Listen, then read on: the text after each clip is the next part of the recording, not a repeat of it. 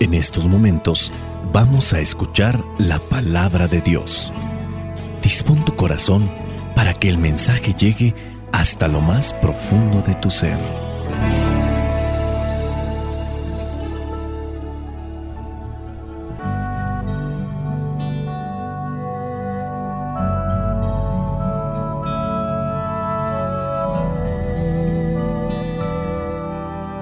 Vamos a tratar de reflexionar lo que son las lecturas para este domingo número 30 del tiempo ordinario. Estamos en el ciclo B.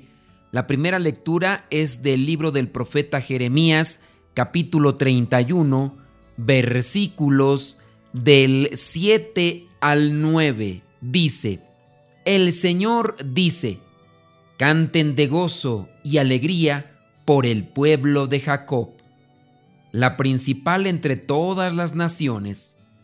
Hagan oír sus alabanzas y digan, el Señor salvó a su pueblo, lo que quedaba de Israel. Voy a hacerlos volver del país del norte y a reunirlos del último rincón del mundo. Con ellos vendrán los ciegos y los cojos, las mujeres embarazadas y las que ya dieron a luz volverá una enorme multitud. Vendrán orando y llorando. Yo los llevaré a corrientes de agua, por un camino llano, donde no tropiecen, pues soy el Padre de Israel, y Efraín es mi hijo mayor. Palabra de Dios, te alabamos Señor. Lo que encontramos en esta primera lectura es un destello de lo que Dios hace por su pueblo, lo que puede hacer también por nosotros si nos dejamos guiar por Él. Dios siempre cumple con sus promesas y el profeta Jeremías quiere dar a conocer que Dios auxilia a todos en general, no tiene a una porción como tal predilecta.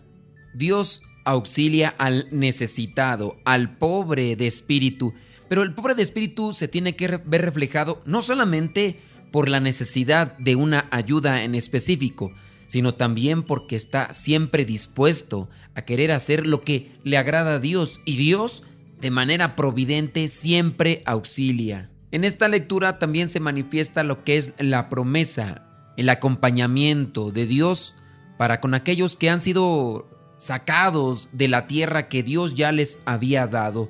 En el versículo 8, por ejemplo, dice, voy a hacerlos volver del país del norte y a reunirlos del último rincón del mundo.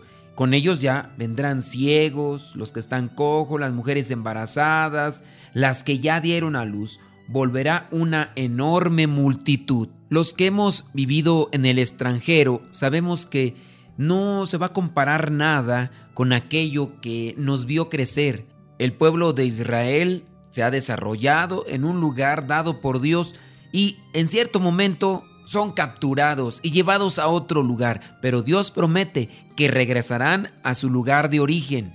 Con estos términos podemos comprender que Dios busca nuestra felicidad, pero nosotros también debemos de ser pacientes, de luchar por ella y esperar. Hay que esforzarse en hacer lo que nos toca y dejar que Dios haga lo que le corresponde para con aquellos que son sus hijos muy amados. Y tú y yo somos esos hijos amados por Dios.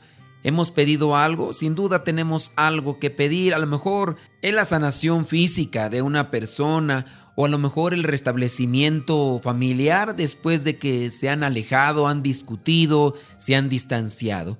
Seamos obedientes a lo que Dios nos pide día con día porque Dios siempre cumple sus promesas.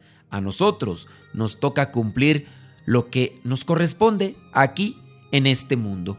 Vayamos ahora a lo que es la segunda lectura. La segunda lectura corresponde a la carta a los Hebreos capítulo 5, versículos del 1 al 6. Dice allí, todo sumo sacerdote es escogido de entre los hombres, nombrado para representarlos delante de Dios y para hacer ofrendas y sacrificios por los pecados.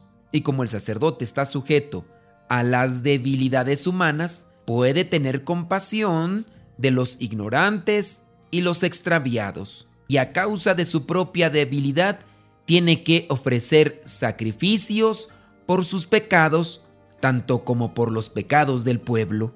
Nadie puede tomar este honor para sí mismo, sino que es Dios quien lo llama y le da el honor, como en el caso de Aarón.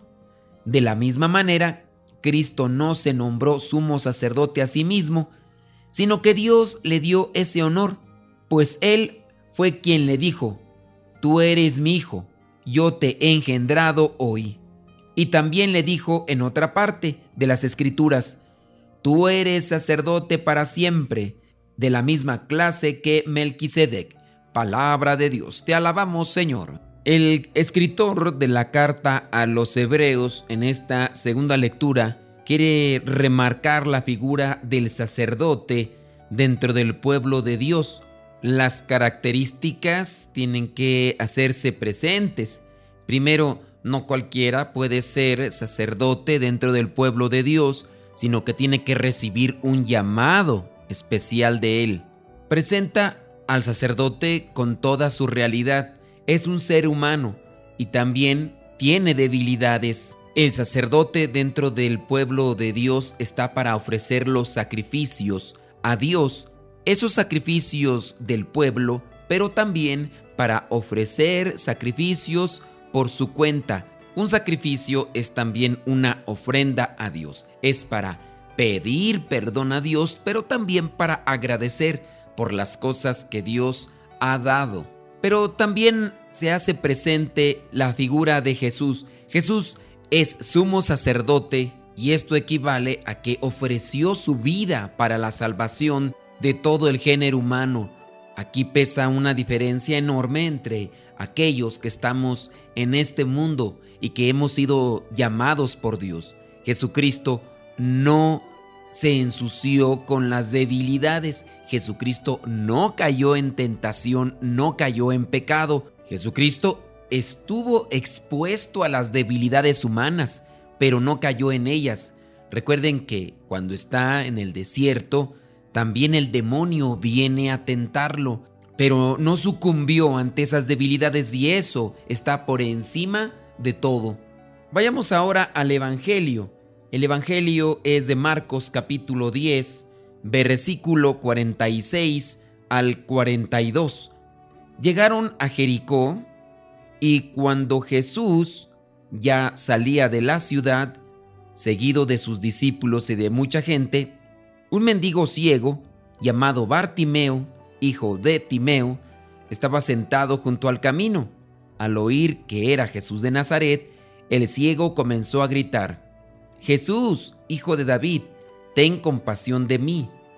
Muchos lo reprendían para que se callara, pero él gritaba más todavía, Hijo de David, ten compasión de mí. Entonces Jesús se detuvo y dijo, Llámenlo. Llamaron al ciego, diciéndole, Ánimo, levántate, te está llamando. El ciego arrojó su capa y dando un salto se acercó a Jesús, que le preguntó, ¿qué quieres que haga por ti? El ciego le contestó, Maestro, quiero recobrar la vista.